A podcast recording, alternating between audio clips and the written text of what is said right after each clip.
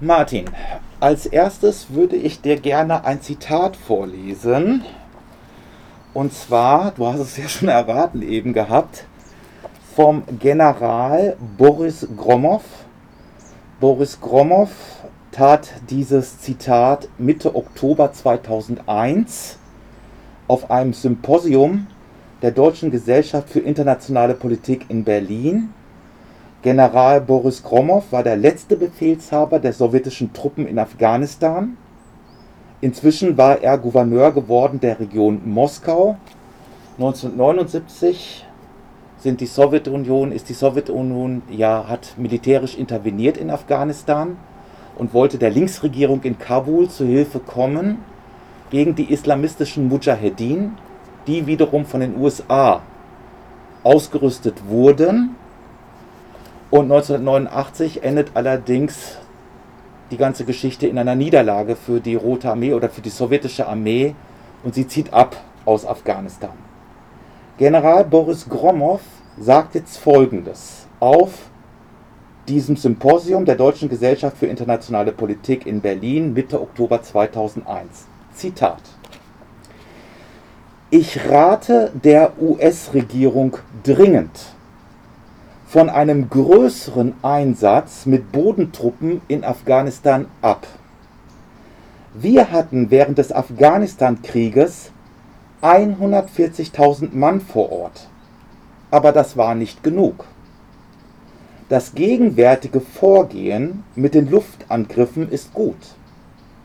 Bin Ladens Aufenthaltsort kann durch Aufklärung aus dem Weltraum nicht ausfindig gemacht werden. Dafür benötigt man Agenten im Umfeld der Terroristen. Und da im Osten für Geld alles erhältlich ist, sollte das eine bewältigbare Aufgabe sein. Meine Frage an dich. Liefen die USA und die NATO 2001 in jene Falle, die sie selbst einst mit der Unterstützung der islamistischen Mujahedin gegen die Linksregierung in Kabul Ende der 1970er Jahre der Sowjetunion gestellt hatten.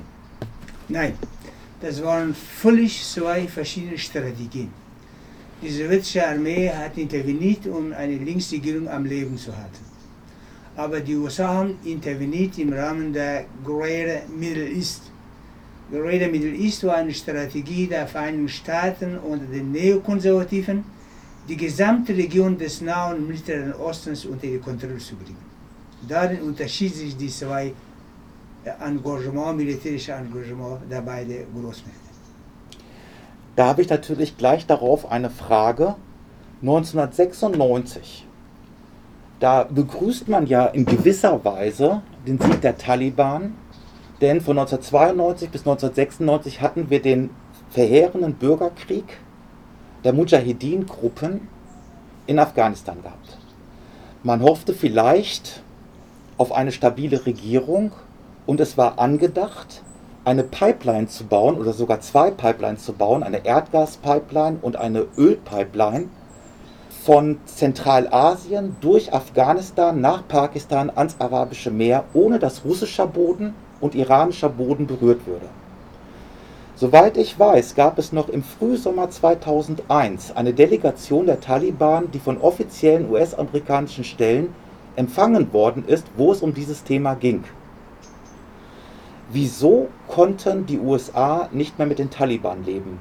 In Zusammenhang dieser Strategie, die du gerade gesagt hast, genannt hast. Ähm, wie du auch richtig sagst, es war vom Auswärtigen Ausschuss des US-Kongresses eine Einladung an die Kommandanten der Mujahideen gegangen. Die sind nach Washington zitiert worden. Taliban jetzt, ne? Mujahideen. Mujahideen man hat denen diesen Pipeline-Projektplan vorgelegt und sagte zu denen, ihr sollt aufhören mit dem Krieg. Wir haben so ein Projekt von der Firma Unocal. Dick Cheney saß im Aufsichtsrat der Firma Unocal, Vizepräsident unter Bush. Und äh, dann konnte er auch davon profitieren, wenn wir dieses Projekt äh, durch Afghanistan, diese Pipeline durchziehen. Mhm. Die afghanischen Mujahideen haben dann zugesagt, aber die als sie nach Afghanistan kamen, haben die den Krieg weiter fortgesetzt. Daraufhin, mhm. dann sagte man, aha, wir haben doch eine andere äh, Kräfte auch unterstützt. Das sind die Taliban, die wir sogar als eine äh, Elite-Truppe innerhalb der Mujahideen ausgebildet. Dann sollen wir die Taliban unterstützen, die sollen die Mujahideen vertreiben und die Macht in Afghanistan übernehmen und für die Stabilität sorgen, damit wir dieses Projekt der Firma Unicol durchführen können. Die Taliban sind 1994 von Pakistan aus nach Kandahar, Südafghanistan einmarschiert, 96 waren in Kabul und zuletzt haben sie 90 Prozent des Landes unter ihre Kontrolle gehabt. Aber der Bürgerkrieg ging trotzdem weiter. Also das Land wurde nicht so stabil, dass die Firma Unocal ihr Projekt durchsetzen konnte. Daraufhin hat man dann angefangen, als erster die Frau Clinton angefangen gegen die Taliban zu polemisieren. Na ja, die unterdrücken die Frauen und, und so weiter und so fort. Dann hat man psychologisch Bedingungen geschaffen, schon hinter Clinton, um das Taliban-Regime zu stürzen. Aber die Russen haben nicht mitgemacht. Die Clinton-Administration hat die Russen informiert und mittelasiatische Republiken, ob die mitmachen wollen. Beide diese Ländergruppen oder Länder haben das abgelehnt. Das war die Endphase der Regierung von Clinton. Dann hat man das Projekt vorläufig ruhen lassen, bis dann die Neokonservativen kamen. Als die Neokonservativen kamen, dann haben die etwas gehabt, was denen gerade zu Recht und recht, richtige Zeit gekommen ist. Das war der 11. September. Und nach dem 11. September sofort haben sie dann gegen Afghanistan den Krieg begonnen. Vorgestern, Martin, vorgestern nahm ich in FAZ.net, FAZ.net, also Frankfurt Allgemeine Zeitung, Folgendes zur Kenntnis. Auf die Frage, auf die Frage, ob es möglich sei, dass die USA mit den Taliban gegen ISIS-K zusammenarbeite, also dem Ableger, den afghanischen Ableger des Islamischen Staats, antwortete US-Generalstabschef Mark Milley, it's possible. Also die USA und die NATO führen über 20 Jahre lang Krieg gegen die Taliban in Afghanistan. Sie tun das unter dem Label War on Terror Derweil etabliert sich die nächste islamistische Terrororganisation in Afghanistan, der IS, gegen die jetzt möglicherweise zusammen mit den Taliban vorgegangen werden soll. Hat das deiner Meinung nach noch irgendetwas mit einer rationalen, konsistenten, nachvollziehbaren Außenpolitik zu tun oder ist das nur noch irre? Außer vielleicht natürlich aus der Sicht des militärisch-industriellen Komplexes, da klingeln natürlich die Kassen falls es so sein sollte, äh, würden, würde ich sagen, die USA versuchen dadurch einen Fuß noch in Afghanistan zu behalten. Aber soweit ich diese IS, das ist pakistanische äh, Islamisten, die Teile der radikalsten Kräfte der Taliban zu IS, Pakistan, Afghanistan erklärt haben und dass die Taliban in der Lage sind, alleine die zu bekämpfen. Die sind eigentlich relativ marginalisiert und äh, dafür brauchen wir die USA nicht. Das ist meine Meinung. Wobei sie fähig waren zu diesem verheerenden Terroranschlag am äh, Kabuler Flughafen. Ja, das ist richtig, aber das war ein ein Racheakt, weil die kurz davor ein Kommandant von denen in Ostafghanistan von einer US-Drohne getötet worden ist. Hm. Ja, ich meinte ja nur die Fähigkeit. Die hm. haben sozusagen eine Rache genommen. Hm. Ansonsten hätten die möglicherweise das nicht gemacht. Spätestens aller spätestens 2021, in diesem Jahr also, trat es nun vor aller Augen endgültig die größte militärische Supermacht, die die Menschheit bis heute gesehen hat, verliert nach 20 Jahren den Krieg gegen die Gotteskrieger in Afghanistan. Wie ist diese Niederlage der USA und der NATO zu erklären in Afghanistan? Also die Geschichte Afghanistan zeigt, dass die Afghanen fremde Mächte nicht wollen. Selbst wenn eine ausländische Intervention wie die sowjetische Intervention auch gut gemeint war. Die Sowjets wollten eigentlich eine Linksregierung unterstützen, am Leben halten und Bedingungen schaffen für eine soziale, wenn nicht sozialistisch, aber ein soziales äh, Regime, damit den Menschen gut geht. Aber das Volk wollte das auch nicht, zum großen Teil nicht. Und dabei muss man berücksichtigen, dass dieser Widerstand gegen die damalige Linksregierung und äh, sowjetische Armee von außen massiv unterstützt wurde. Sowohl militärisch als auch ideologisch durch arabische Reichtümer und als auch äh, politisch und ökonomisch. In diesen Jahren wurde jährlich 65.000 Tonnen Waffen nach Afghanistan geschickt von den NATO-Ländern. Alle Geheimnisse waren da. Es gibt einen Bundeswehr-Arztoffizier, der hier rumdackelt in den bürgerlichen Medien. Der war, der heißt Rose, Rose oder sowas. Der war damals schon äh, bei den Mujahideen, hat er die Mujahideen behandelt und begleitet sogar nach Afghanistan. Es wurden Bundeswehroffiziere, der war nicht der einzige, gab es auch anderen, ähm, beurlaubt, formal beurlaubt, damit die dahin gehen können und die afghanischen Mujahideen zu unterstützen. Damit man nicht der Bundesregierung vorwirft, dass die Bundeswehroffiziere in Afghanistan im Einsatz sind. Das ist nur ein Beispiel. Von allen NATO-Ländern waren Offiziere aktiv, Agenten, Geheimdienste und Politiker. Unter den Politikern ist der berühmteste, berühmteste von denen ist der äh, Jürgen Totenhofer. Der Jürgen Totenhofer war in der Zeit äh, verteidigungspolitischer Sprecher der CDU-CSU-Fraktion im Bundestag. Es gibt keine Rede von Totenhofer, dass er immer darauf hinweist und betont, man soll die afghanische Mujahideen militärisch und äh, ökonomisch und politisch unterstützen. So. Diese massive Unterstützung war hinter den Mujahideen, die das eben äh, dazu gebracht hatten, gegen die afghanische und sowjetische Kräfte zu kämpfen. Und die Taliban sind die von den USA an die Macht gebracht worden, wie ich vorhin erwähnt habe. Und die standen eigentlich, äh, hinter denen stand nicht so eine massive Unterstützung von irgendwelchen Großmacht. Die sind von den arabischen Scheichtümern unterstützt worden, von der Bevölkerung unterstützt worden, zum Teil auch von pakistanischen Geheimnissen und pakistanischen offiziellen Stellen und auch pakistanischen Islamisten. Aber die waren von Anfang an, äh, haben eine nationale Agenda gehabt. Die waren nicht wie Al-Qaida mit einer internationalen Agenda, sondern eine nationale Agenda gehabt und wollten ihr Land, Afghanistan ist deren Land, von Besatzer aus Imperialismus befreien. Ja, meine Frage war jetzt aber, äh, die Taliban gewinnen diesen Krieg, der von 2001 bis 2021 andauert. Und zwar gegen die größte militärische Macht, die ja die USA darstellen, also zusammen mit der NATO. Wie ist das möglich?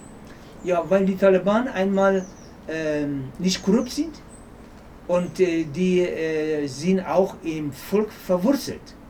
Und in den Gebieten, vor allem im Osten und Süden, wo die, äh, die äh, Regionen unter ihrer Kontrolle hatten, haben die regierungsähnliche Strukturen geschaffen. Und da herrscht relativ Ruhe, Sicherheit und auch, die sind auch respektvoll mit den Menschen umgegangen. Auch die Projekte von EROS im Ostafghanistan, das sind Regionen, wo die Taliban kontrolliert haben. Die haben Mädchen erlaubt, zur Schule zu gehen die haben junge Frauen erlaubt, Universität zu besuchen und zu arbeiten. Ja?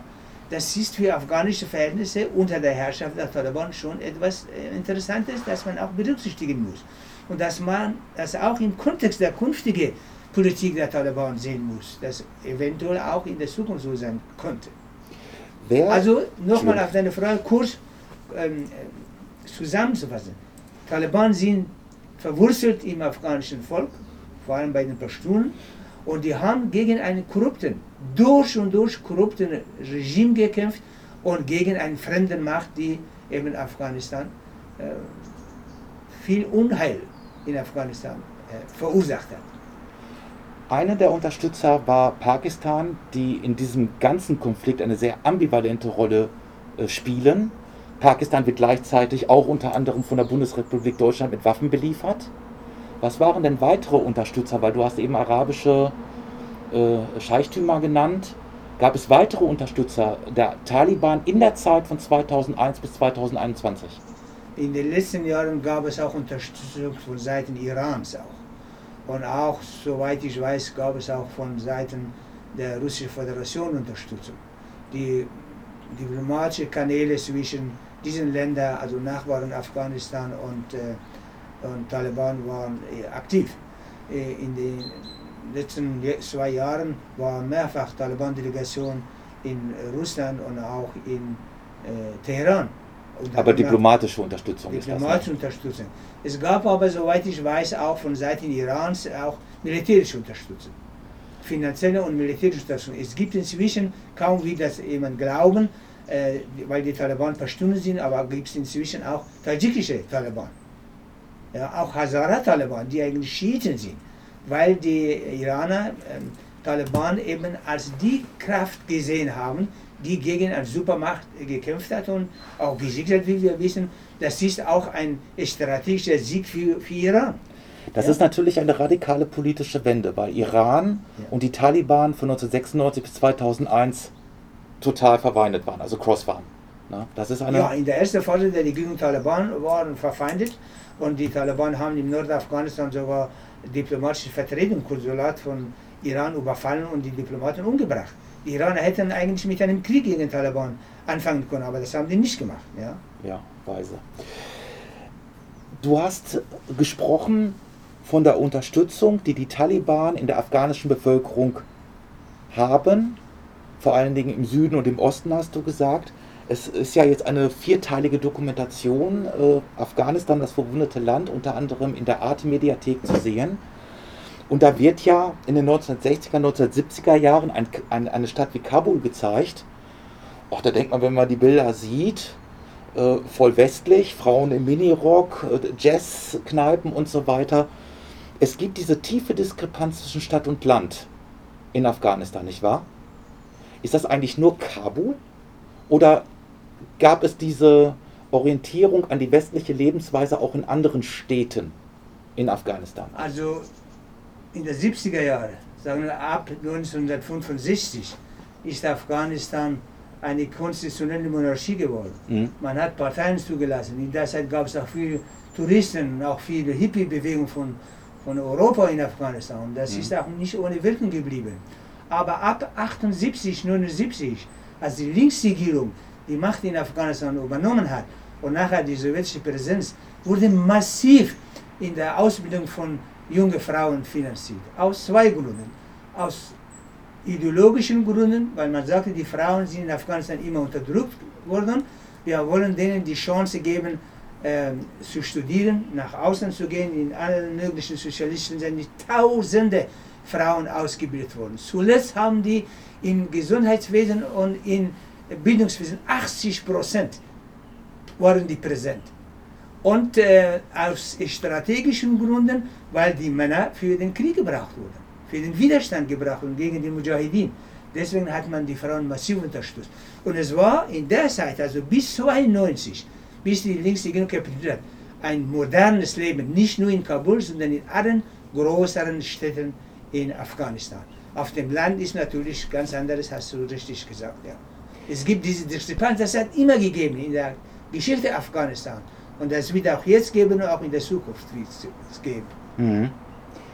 20 Jahre War on Terror in Afghanistan. Wie sieht die Bilanz für die afghanische Zivilbevölkerung in diesem Krieg aus? Und wie hoch waren die finanziellen Kosten dieses Krieges? Also es gibt inzwischen Angaben von einer Billion Dollar.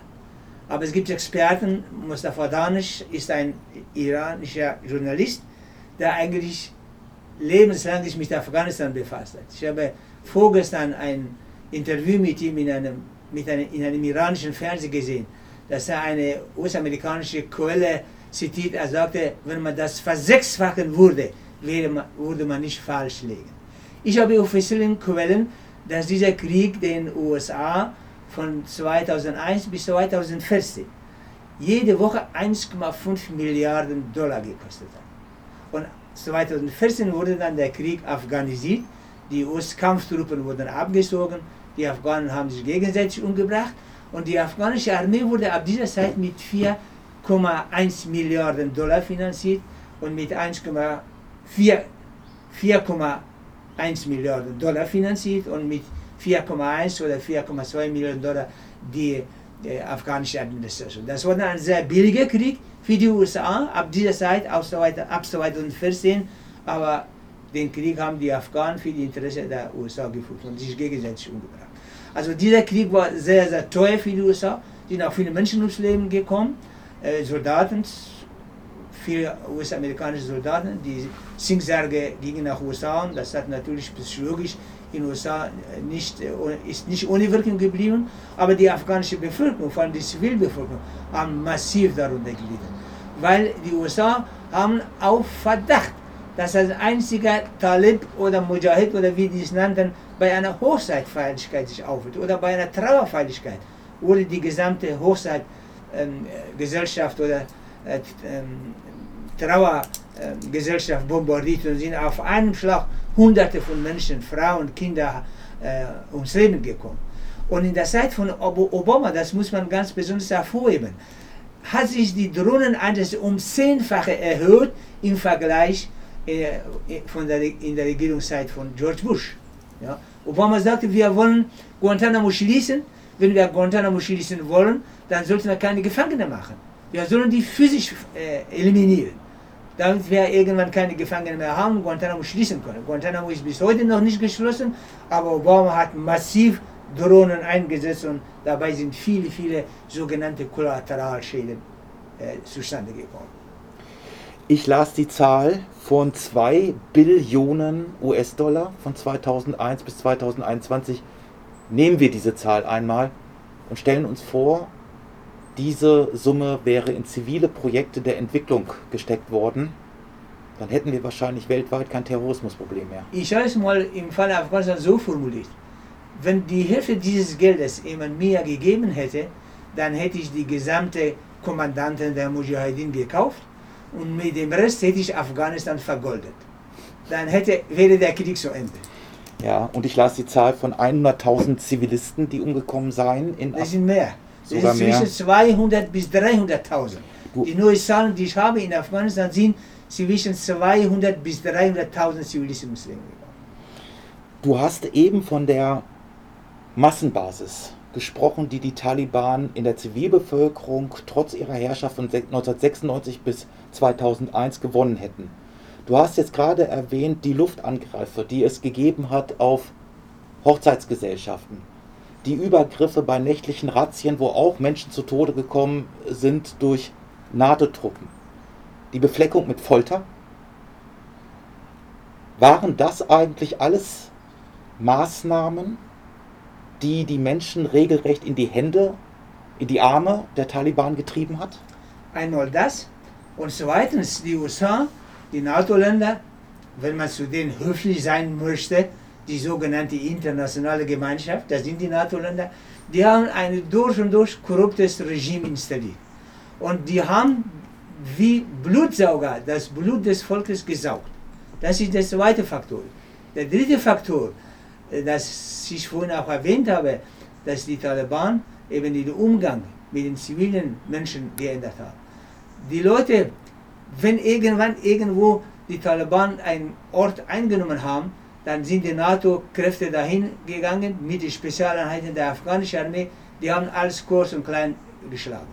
Und danach sollte dann durch die afghanische Armee oder sogenannte Volksmilizen, die meistens ähm, Kämpfer der Wallers waren, sollte dann dieser Ort abgesichert werden.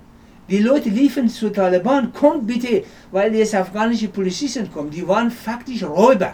Die waren Räuberbanden. Und äh, das waren Faktoren, die eben zu Popularität, zu Akzeptanz oder zum Teil aktive Unterstützung der Taliban geführt haben, dass es so weit gekommen ist. Ja. Jetzt viele Orten haben in den letzten Wochen und Monaten haben die Taliban ohne einen einzigen Schuss zu, zu, zu schießen, haben die äh, übernommen. Ja. Martin, in den hiesigen Medien aber haben wir immer wieder gehört vom Schulbau und Brunnenbohren und so weiter.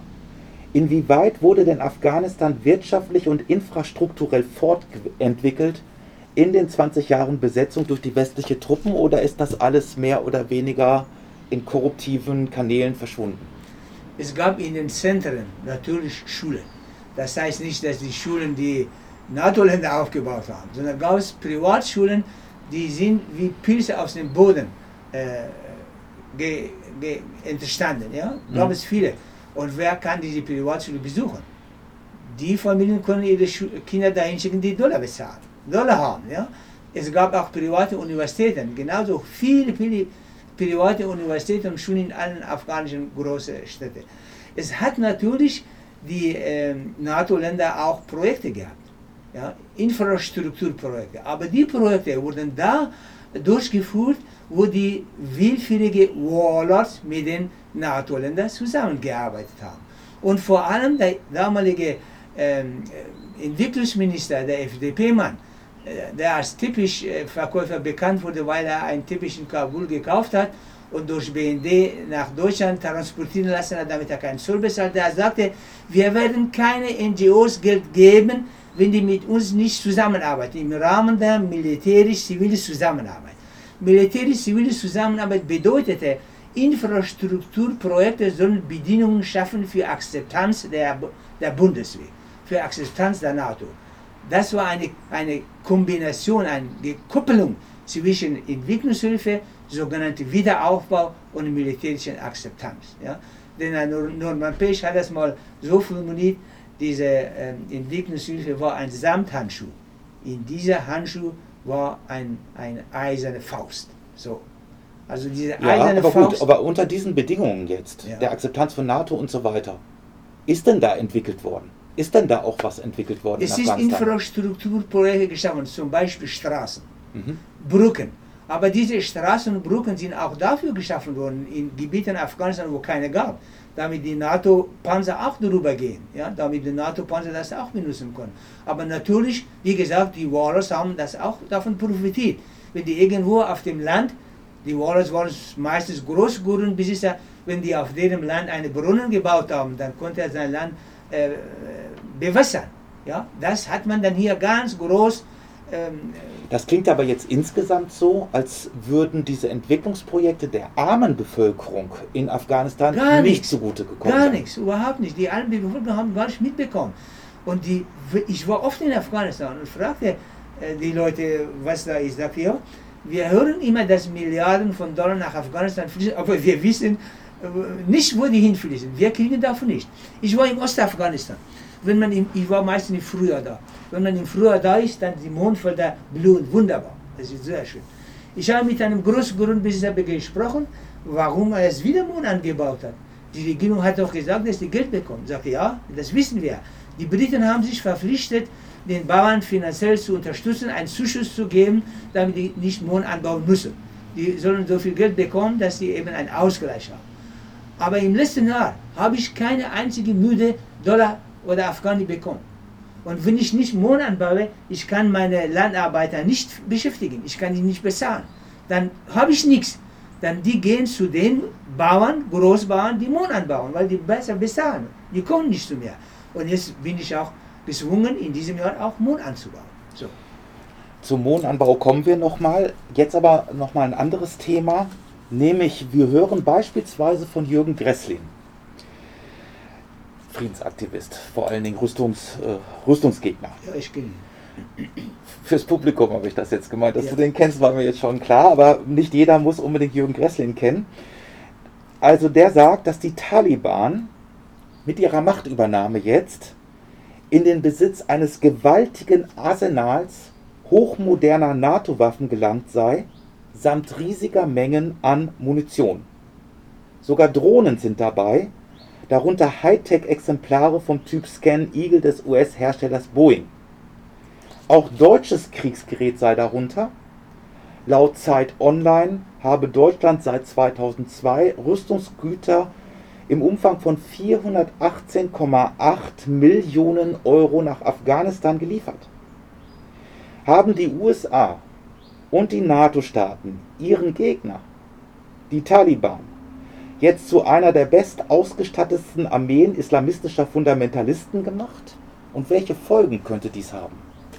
Ja, also wo die Taliban äh, die Gebiete übernommen haben oder eingenommen haben, die afghanische Armee hat kapituliert. Die ganze Waffe der afghanischen Armee war deutsche Produktion, aus der deutschen Produktion oder aus US-amerikanischer. Und heute kannst du in Kabul sehen, wo die Taliban hin und her fahren. Das sind alle westliche äh, Fahrzeuge. Ich meine gepanzerte Fahrzeuge. Ja? Und auch die Gewehre, die haben, sind nicht mehr Kalaschnikow. Kalaschnikow ist zu schwer. Die haben ganz leichte amerikanische Gewehre. Ja, das, das haben die dadurch eben, äh, wenn du so willst, erbeutet. Inwiefern das stimmt, dass die einfach den überlassen haben, da muss man eine Fragezeichen daraus machen. Weil die USA, bevor die letzte Maschine abgeflogen ist, äh, ihre ganze äh, Helikopter und was da alles noch auf dem Flughafen gab, haben die zerstört. Oder zum Beispiel so weit zerstört, dass sie nicht mehr einsatzfähig sind. Ich glaube nicht, dass den, die den Taliban Geschenk gemacht haben. Aber Nein, das glaube ich auch nicht. Das, die Taliban erbeutet das aber. Erbeutet, ja. ja. Das ist richtig. Ja. Ob dabei auch Drohnen sind, das muss ich noch bezweifeln, weil die Drohnen, die Taliban können mit den Drohnen nicht anfangen. Die Drohnen werden von Kalifornien äh, geschaltet und von äh, Deutschland äh, weitergeleitet und, und also Gressler stellt, es so dar, ja? stellt es so dar, es wären Drohnen der afghanischen Armee auch zur Verfügung gestellt worden. Ich glaube es nicht, weil die afghanische gar nicht in der Lage ist, diese Drohnen einzusetzen. Das glaube ich nicht. Okay. Dein Wort in äh, Gottes Ohr. Von 1996. Du hast jetzt zu der Frauenfrage, da kamen wir eben schon mal ein wenig drauf. Nichtsdestotrotz möchte ich doch noch mal diese Frage stellen, weil von 1996 bis 2001, das darf ja nicht vergessen werden, beherrschten die Taliban den größten Teil Afghanistans, so hast es uns schon erzählt. 90 Prozent Afghanistans wurden von den Taliban beherrscht. Und in dieser Zeit machten die Taliban die Misogynie also den brutalsten Frauenhass oder Frauenfeindlichkeit, zur Staatsräson. Ist das jetzt die Perspektive der afghanischen Frauen, möglicherweise Frieden in Afghanistan zu bekommen und sich der Taliban-Herrschaft zu fügen? Ich rede jetzt auch von den Städten. Oder zeichnet sich eine Perspektive ab, in der afghanische Frauen selbst zum handelnden Subjekt in dem nun bevorstehenden innerafghanischen Prozess sein können? Anfang der Woche hat der Sprecher von Taliban gesagt, dass alle Frauen, die im Gesundheitswesen arbeiten, bitte kommen sie zu ihrer Arbeitsstelle. Ohne irgendwelche Bedingungen zu diktieren, dass sie Bukra tragen oder, oder Chadr. Die haben gesagt, kommen sie zu ihrer Arbeit. Das heißt, wenn die Frauen arbeiten, die, die können nicht in Bukra rumlaufen. Ja, die müssen so arbeiten wie hier auch die, die Frauen, die in einem Krankenhaus arbeiten. Also die Taliban wissen, dass sie diese Frauen brauchen wir müssen auch dabei bedenken, dass die heutigen Taliban, deren Kinder selber alle Universitätsbesuch haben, die Taliban selber, die führenden ähm, Kräfte der Taliban haben alle Universitätsabschluss. Selbst wenn theologische Hochschulen, aber die haben Hochschulabschluss. Das sind nicht die Taliban von äh, 1994 und 96. Wir haben eine ganz neue Generation der Taliban auf unterer, mittlerer und oberer Ebene, deren Kinder auch alle Schulbesucher, auch deren Tochter Schulenbesuch haben und Universitätsbesuch haben. Und die wollen in Afghanistan auch nicht den Frauen, Mädchen verbieten, Schule zu besuchen oder Universitäten zu besuchen oder zu arbeiten, aber die sagen, die islamische Vorschriften müssen respektiert werden. Möglicherweise getrennt. Also hier war bis Anfang des Jahrhunderts auch vermutlich Mädchen und, äh, äh, und, und Jungs getrennt, gab es hier auch Mädchenschule. Und, ja, und wenn du wenn über 100 Jahre sprichst, dann müssen wir auch darüber sprechen, vor knapp über 100 Jahren konnten Frauen hier auch nicht studieren. Ja, das genau, das auch. auch das muss man auch be bedenken, wie die Europäer jetzt von einem, äh, sagen wir, eurozentristischen Sichtpunkt afghanische Verhältnisse analysieren. Das muss man dabei bedenken. Ja? Und äh, ich bin davon, kann ich sagen, überzeugt, dass die Taliban die Frauen Schule und Studium und Arbeit erlauben, eben unter der Berücksichtigung der islamischen Vorschriften. Und wenn wir ein Regime bekämen, wie in Iran, ich wäre damit eigentlich zufrieden. Nun muss man natürlich äh, schon einen Unterschied machen ähm, in der heutigen Zeit, weil wir leben natürlich in einer globalisierten Welt. Und wir haben natürlich auch in Afghanistan äh, eine ganze Reihe engagierter, äh, emanzipierter Frauen, die für Frauenrechte kämpfen. Soweit ich weiß, gab es auch äh, zu Zeiten der Linksregierung in der Armee, du hast ja den Widerstand gegen die Mujahedin genannt, auch bewaffnete Fraueneinheiten in Afghanistan. Eine hat Wovon, ja, wovon ich jetzt also rede, das ist nicht nur, dass die Taliban huldvoll erlauben, dass Frauen arbeiten, das ist ja sehr nett von ihnen. Eine Entschuldigung von 1996 bis 2001 wäre vielleicht auffällig, sondern wovon ich rede ist, werden Frauen in den politischen Prozess, der jetzt bevorsteht, werden Frauen dort mit eingebunden oder stehen sie da völlig jetzt außen vor? Also ich glaube, das ist schwierig, einige Sachen vorauszusagen, wo so weder wir Dokumenten haben, noch Äußerungen der Taliban. Weil im, vom politischen Prozess ist bis jetzt noch äh, keine Rede. Ich glaube, das ist die, äh, du bist der erste Journalist, der die Frage überhaupt formuliert hat. Ob die Taliban zum Beispiel äh, Abgeordnete sein können oder in die Politik äh, eine Rolle spielen können. Da, davon ist bis jetzt gar keine Rede. Wenn man redet von Frauen, ob die äh, Schule, Mädchen Schule besuchen können, ob die junge Frauen studieren können und arbeiten können, davon ist die Rede. Das müssen wir noch ein bisschen abwarten, weil noch alles im Fluss ist in Afghanistan. Die Taliban haben noch gar keine Regierung. Die haben das ganze Land unter ihrer Kontrolle, aber die haben noch keine Regierung gebildet. Und wie diese Regierung aussieht, wissen wir auch noch nicht. Es laufen Verhandlungen zwischen Taliban und Karzai und Taliban und Abdullah, der politische Sprecher oder Repräsentant der Taliban, Mullah Bradar, der das Büro von Taliban in Katar leitet, kam nach Kabul äh, und sitzt im Palast äh, der Republik, aber er lässt sich nicht zum Herrscher, sondern verhandelt er mit anderen Kräften, will ein breites Bundes schließen. Und was bei diesem Bundes dabei herauskommt, dann können wir vielleicht einiges ähm, Tendenzen erkennen, was da passieren konnte auch oder was dabei für die Frauen äh, herauskommt. Martin, etwas weiter westlich, ebenfalls in einem sehr patriarchalisch geprägten Gebiet Syrien, gibt es ja die Rojava, wo Frauen eine ganz wichtige Rolle spielen, auch mit eigenen Militäreinheiten. Gibt es eigentlich irgendwelche afghanischen Frauenorganisationen, jetzt organisiert, die vielleicht auch ein politisches einen politischen Druck entfalten können, in die Politik hineingelangen zu können. Es gibt Frauenorganisationen, aber ich glaube nicht, dass die eine Rolle spielen äh, oder beziehungsweise so Einfluss haben, dass sie Druck ausüben können. Die können natürlich Wünsche der Frauen äh, artikulieren. Das werden auch vielleicht Männer machen. Es gibt auch natürlich äh, demokratisch gesinnte Männer, die auch für Frauenrechte sind. Das werden die auch machen. Äh, und äh, ich gehe davon aus, wenn zu einer breiten Koalition kommt, dass da auch eben die Rolle der Frau auch äh, zur Sprache kommt und auch möglicherweise berücksichtigt werden konnte. Martin, Afghanistan, ein, Entschuldigung. Ja, ein Unglück ist äh, diese Flucht. Also die USA und die NATO-Länder, alle NATO-Länder haben natürlich viele Frauen, auch intellektuelle Frauen, mitgenommen. Also wir sind eigentlich in einer Situation jetzt versetzt worden, dass wir viele Fachkräfte, viele demokratisch gesinnte Kräfte, auch Frauen, die für Menschenrechte, Frauenrechte sind, alle weggegangen sind. Ja? Äh, allein die Vereinigten Staaten haben 122.000 Leute aus dem Land äh, mitgenommen. Das ist äh, nach meiner Meinung nach Menschenraub. Ja? Das kann ich nicht anders formulieren. Die nehmen unsere ganzen Fachkräfte mit und wir bleiben dann nachher mit Analphabeten Menschen. Wie sollen wir so eine Stadt dann aufbauen?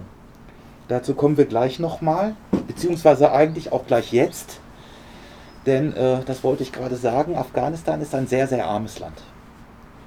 Nur 6% seiner Bodenfläche sind landwirtschaftlich nutzbar. Dazu braucht es aber in der Regel auch noch künstliche Bewässerung. Wir sprachen eben über die Infrastruktur. In letzter Zeit scheint das Problem des landwirtschaftlichen Anbaus auch noch dadurch verschärft zu werden, dass wir es mit Dürren in Afghanistan zu tun haben, die wahrscheinlich Klimawandel verursacht sind. Und du hast es ja bereits angesprochen, darüber hinaus gibt es noch eine gewaltige, eine gewaltige Fehlallokation durch den Drogenrohstoffanbau. Äh, denn wo Drogenrohstoff angebaut wird, wie Mohn, da werden keine Lebensmittel angebaut, logischerweise. Reinhard Lauterbach schreibt in einem Artikel, dass die Bauern für ein Kilogramm Schlafmohn das 20-fache des Preises bekommen als für ein Kilogramm Weizen. Und wenn dann irgendwelche Subventionen ausbleiben, das hast du uns ja eben auch gerade erzählt, dann ist das natürlich ein Argument für den Schlafmohn als preislicher Antrieb. Haben die Taliban eigentlich ein ökonomisches Programm für Afghanistan? Also es ist bis jetzt nicht sichtbar, dass sie haben. Aber ich gehe davon aus, dass sie Mohnanbau verbieten werden. Darunter werden natürlich äh, die Mohnbauer äh, ökonomisch leiden, aber das bedeutet nicht, dass sie äh, verhungern werden.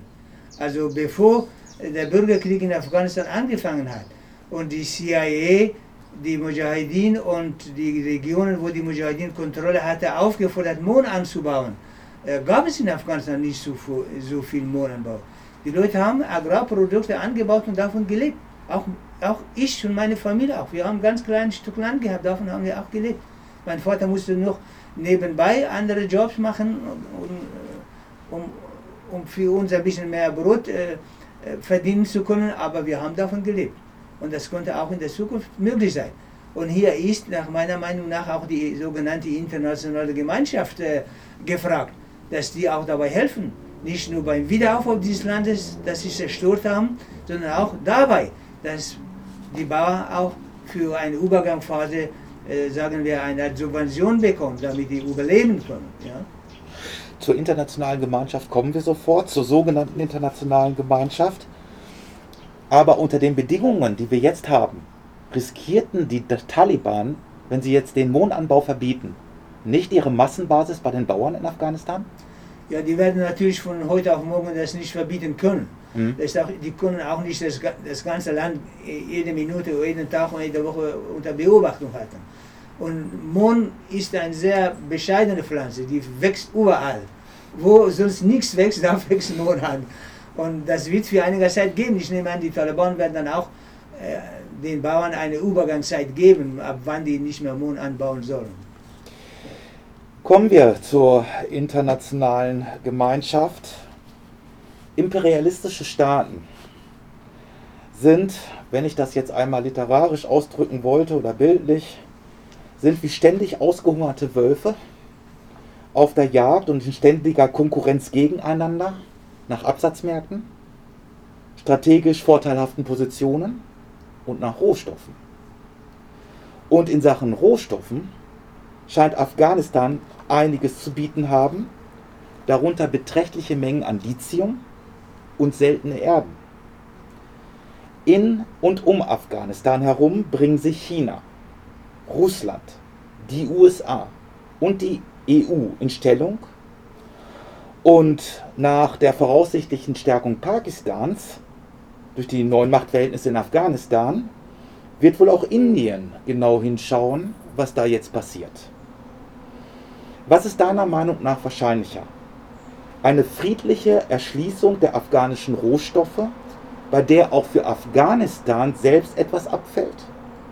Oder wird es weiter instabile Verhältnisse durch kriegerische Auseinandersetzungen in Afghanistan geben, in denen die jeweiligen innerafghanischen Akteure von unterschiedlichen ausländischen Mächtegruppen supportet werden. Also ich gehe davon aus, dass die Nachbarn in Afghanistan große Interesse haben, dass die NATO aus Afghanistan weg ist. Der Gewinner dieses Rückzuges ist eigentlich Iran. Iran war eigentlich von Seiten der Neokonservativen als Schurkenstaaten eingestuft und sollte eigentlich nach Irak möglicherweise ein Regime da versuchen werden. Die sind als Gewinner. Die haben großes Interesse, dass in Afghanistan friedliche und stabile Verhältnisse herrschen. Pakistan hat Interesse auch an Stabilität. Die Volksrepublik China hat Interesse an Stabilität, weil die Südroute Route der Seidenstraße über Afghanistan gehen sollte. Gibt es weitgehende Gespräche, formale ähm, Absprachen zwischen Taliban als sie noch Kabul gar nicht angenommen hatten und äh, Regierungsvertreter der Volksrepublik China, dass die Chinesen durch Afghanistan Autobahn und Eisenbahn bauen. Und die haben schon in der Zeit von Mujahideen mit der Regierung von Mujahideen einen Vertrag abgeschlossen, dass die Kupferminen im äh, südlich von Kabul, dieser Ort heißt Ainak, die Leute reden von Messe Ainak, Mess heißt Kupfer und Ainak heißt der Ort. Die Journalisten wissen ja nicht und dann verbreitet er so, die Leute denken, Messer Aynak heißt diese Kupfer. Aber Mess heißt Aynak ähm, und dieser Ort, Entschuldigung, Mess heißt Kupfer Und Oynak ist der Ort in der Provinz Logar. Das haben die äh, Chinesen einen Vertrag geschlossen mit der damaligen afghanischen Regierung.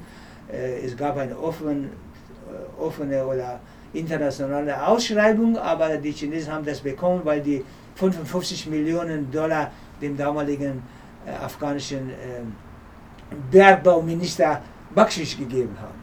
Es gibt auch andere Rohstoffe, die äh, interessant sind für die äh, internationale Wirtschaft und was neu ist, wovon du auch gesprochen hast, das ist diese seltene Erde. Davon wussten wir vorher nicht, aber wir wissen es, dass im West, äh, Südwest Afghanistan äh, große Menge an äh, seltene Erde gibt und das ist natürlich heute für die moderne Technologie äh, sehr, sehr interessant. Ich gehe davon aus, weil die Nachbarn eben eine Stabilität in Afghanistan wollen, dass es nicht so eine kriegerische Auseinandersetzung kommen wird. Verlierer, würden wir jetzt die Situation so einschätzen, Verlierer ist jetzt eigentlich Indien. Ja? Weil Indien ja, äh, Rivalität hat mit Pakistan und die Pakistanier haben dann großen Einfluss auf die Taliban. Und da werden die Inder möglicherweise äh, mittelfristig in Afghanistan äh, Verlierer sein. Aber es ist sehr interessant, kaum zu glauben, dass die Russische Föderation hier eine sehr, sehr diplomatisch kluge äh, Politik macht. Die haben sogar kürzlich Militärmanöver gehabt und da war Indien und Pakistan beteiligt. Kaum vorzustellen. Also die Russische Föderation hat großes Interesse in diesem Raum Stabilität äh, herstellen zu wollen und die versuchen Vermittlerrolle zu spielen zwischen Indien und Pakistan. Wir wissen, dass zwischen Indien und äh, Sowjetunion äh, lange Tradition der freundschaftlichen Beziehung gegeben hat. Und auch die Russische Föderation verfolgt diese Politik. Und jetzt versuchen sie eine Vermittlerrolle zu, zu spielen, um diese Spannung zwischen Indien und Pakistan abzubauen. Martin, jetzt hast du aber erwähnt China, Iran, Russland. Du hast erwähnt, klar, neben dem Lithium und den strategischen Erden gibt es noch weitere wichtige Rohstoffe. Aber was ist mit der Europäischen Union und die USA? Also man muss, glaube ich, kein großer Zukunftsvorherseher sein. Werden diese Mächte an der Rohstoffausbeutung nicht beteiligt und nur China und Russland oder Iran, dann werden die da nicht zugucken. Also müsste es ja irgendwie zu einer friedlichen, kooperativen Lösung kommen. Hältst du das für wahrscheinlich? Die Taliban haben gesagt, wir wollen mit allen Ländern dieser Welt, auch mit den USA, als Besatzungsmacht, als führende Besatzungsmacht in der Zukunft freundschaftliche Beziehungen haben. Und es ist von den Europäern abhängig, wie die in der Zukunft mit der künftigen afghanischen Administration, wie das auch sein wird, umgehen. Wollen sie die isolieren, wie im Fall Iran, dann werden die aus dem Spiel raus sein. Wollen sie eine wirklich äh, friedliche Koexistenz machen und auch im Rahmen der Entwicklungspolitik Projekte unterstützen. Eigentlich die Projekte sind für die afghanische Bevölkerung. Die haben doch immer behauptet, wir wollen dem Volk helfen. Wenn die das wirklich wollen, dann sollen die es auch machen. Ja? Und es gibt Signale, Außenminister Maas spricht davon, die Botschaft möglicherweise in Kabul wieder zu eröffnen Ja. und auch Entwicklungshilfe zu leisten. Ich würde das begrüßen. Ganz außerordentlich werde ich begrüßen, wenn die Beziehungen zwischen allen westlichen Ländern, alle führende, kriegsführende westliche Länder und äh, künftige Administration in Kabul sich normalisiert. Weil das nicht nur für das Regime, ob Taliban oder wer das auch sein wird, gut ist, sondern für Afghanen. Die Afghanen wollen, das afghanische Volk muss nicht allein gelassen werden. Ja? Die haben ihre ehemalige sogenannte Ortskräfte. In alten Zeiten hat man diese Leute als Kollaboratoren bezeichnet. Heute heißt es modern Ortskräfte. Die haben alle mitgenommen. Das Volk ist allein geblieben. Diesem Volk muss man jetzt helfen. Man, wirklich, wenn man behauptet hat, wir waren doch da, um dieses Volk zu helfen, den Frauen zu helfen, da sollen sie jetzt zeigen, ob die wirklich das wollen. Damit es nach 40 Jahren Krieg endlich Frieden gibt. Genau. Wie, bewer wie bewertest du die Rolle der nationalen Widerstandsfront von Afghanistan im Panjshir-Tal, angeführt von Ahmad Massoud, dem Sohn des gleichnamigen, ja man muss es sagen, legendären Kommandeurs der Nordallianz, der zwei Tage vor 9-11 einem Attentat zum Opfer fiel. Was sagst du zu dieser Gruppierung? Also diese Gruppierung gehört zu dieser sogenannten Nordallianz, Mhm. die Panchiri-Gruppe. Der Ahmad Shah Massoud, ich habe zu ihm einiges auch geschrieben und auch gelesen, der war genauso wie andere Mujahideen-Gruppen eng mit CIA verbunden. Mhm. Sein Bruder war unter Karzai erster Vizepräsident Afghanistan. Der ist auf dem Dubaier Flughafen mit 55 Millionen Dollar in seinem Koffer festgenommen worden. Dann hat man ihn zur Polizeikommandatur gebracht und sagte, hier, der hat so viel Geld. Und sagte, ja, wer ist denn der? Man muss mal gucken. Dann haben die nachgefragt und nachgefragt, sagte, ja, lass den Mann frei. Da ist der erste Vizepräsident Afghanistan. So. Und diese Leute haben sich jetzt, äh, der Vizepräsident, der letzte Vizepräsident von Afghanistan, äh, Amrullah Saleh, der ist auch ein Panchiri mit dem Sohn von Massoud, haben sich nach Panjshir zurückgezogen, aber militärisch haben die keine Chance. Wurde, die Taliban können sie jetzt eigentlich Panjshir in 0, nicht einnehmen. Das wollen sie aber nicht. Ja? Die wollen eben, wie ich vorhin erwähnt habe, ein breites Bundes haben und ich nehme an, dass sie auch diesen Leuten ein Angebot machen werden, sich in einer friedlichen, künftigen äh, Afghanistan zu beteiligen. Und diese Gruppierung hat auch keine ausländische Das, Unterstützung. das hat keine ausländische Unterstützung und auch keinerlei Chance, irgendwas gegen die Taliban machen zu können. Martin, man hört es natürlich auch in diesem Interview. Du wirst die letzten Wochen sehr angespannt erlebt haben, denn du bist ja auch, wie wir auch wieder gehört haben, persönlich mit dem Land Afghanistan tief verbunden. Deswegen möchte ich dir auch eine persönliche Frage zum Schluss stellen. Was sind deine Hoffnungen und was sind deine Befürchtungen in der jetzigen Situation für Afghanistan? Also ich habe eine Befürchtung, dass manche Leute wie der CDU-außenpolitische Sprecher in der letzten Phase, als die Sache eigentlich klar war, Röttgen meinst du, oder? Röttgen? Röttgen, Ja. der von einer erneuten äh, ähm, Einsetzung der Bundeswehr gesprochen hat. Von solchen Leuten habe ich Angst, dass nochmal solch, solche Leute auf die Idee kommen konnten, in Afghanistan militärisch einzugreifen. Das wäre schrecklich für Afghanen und das wäre ähm, eine Dummheit, die man eigentlich nach diesen ganzen katastrophalen Niederlage, die die NATO jetzt erlebt hat, äh, nochmal so etwas zu machen. Und ich habe aber die, den Wunsch, mein Wunsch wäre keine Einmischung in innere Angelegenheiten von Afghanen. Man soll den Afghanen lassen, ihr künftige politisches Leben und auch alles andere selber zu regeln und so zu leben, wie sie wollen. Das sollen wir mal ähnlich aufhören. Der Helmut Schmidt, der eigentlich äh, Erfinder von Porsche 2 und Kurs Missiles war, von dieser sogenannten NATO-Doppelbeschluss, der hat in seinen alten Jahren gesagt, wir sollen jetzt endlich aufhören, den Weltpolizisten zu spielen. Was geht uns an, wo, wie die Menschen in Afrika oder irgendwo in Asien leben wollen? Man soll doch den Menschen lassen, zu leben, wie sie wollen. Ja? Und das würde ich auch von, der, von den Westlichen jetzt auch verlangen, dass die doch uns bitte endlich nach 40 Jahren Krieg, nach 20 Jahren NATO-Intervention und Zerstörung in Ruhe lassen sollen. Das afghanische Volk ist sehr arm. Aber wenn man den fragt, was wünscht ihr euch, die sagen Frieden. Wir wollen endlich Frieden haben, wir wollen es endlich Ruhe haben. Das ganze Volk ist buchstäblich traumatisiert. Die Kinder spielen Krieg, die kennen kein anderes Spielzeug wie die Kinder hier spielen, kein anderes Spielen. Die spielen Krieg. Zwei Generationen sind im Krieg geboren und aufgewachsen. Es muss endlich aufgehört werden, in Afghanistan in irgendwelcher Art und Weise zu intervenieren oder einzureden den Afghanen, was sie zu tun haben oder nicht. Martin, ich bedanke mich sehr herzlich für das Gespräch. Ich danke dir. Ja.